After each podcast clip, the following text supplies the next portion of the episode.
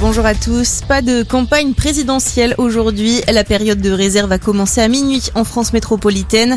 En cette veille de premier tour, les candidats comme les médias ont interdiction de diffuser de la propagande électorale, des sondages ou des résultats partiels.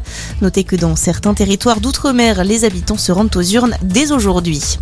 Démarche pour le futur un peu partout en France aujourd'hui. De nombreuses associations écologistes, antiracistes, féministes et anti-précarité appellent à se mobiliser pour l'avenir plus de 80 rassemblements sont prévus.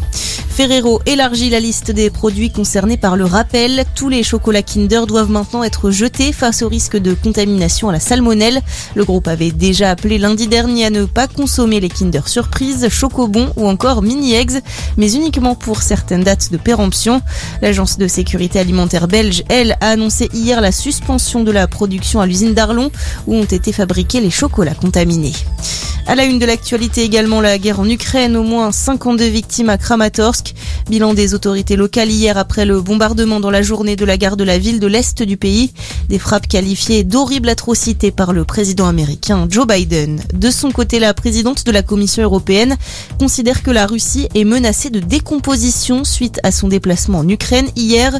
Pour Ursula von der Leyen, la Russie va s'effondrer économiquement, financièrement et technologiquement alors que Kiev marche vers un avenir européen.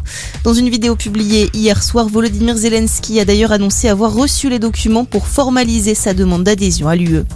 Et puis on termine avec du foot, le sprint final en Ligue 1 avec la 31e journée, match capital hier soir en ouverture de la course au maintien et la très mauvaise opération de Saint-Etienne sur la pelouse de Lorient. Les Merlus qui ont gagné 6 buts à 2. Les Bretons ont désormais 4 points d'avance sur Saint-Etienne, toujours 18e et barragiste. Merci de nous avoir choisis, passez une excellente matinée.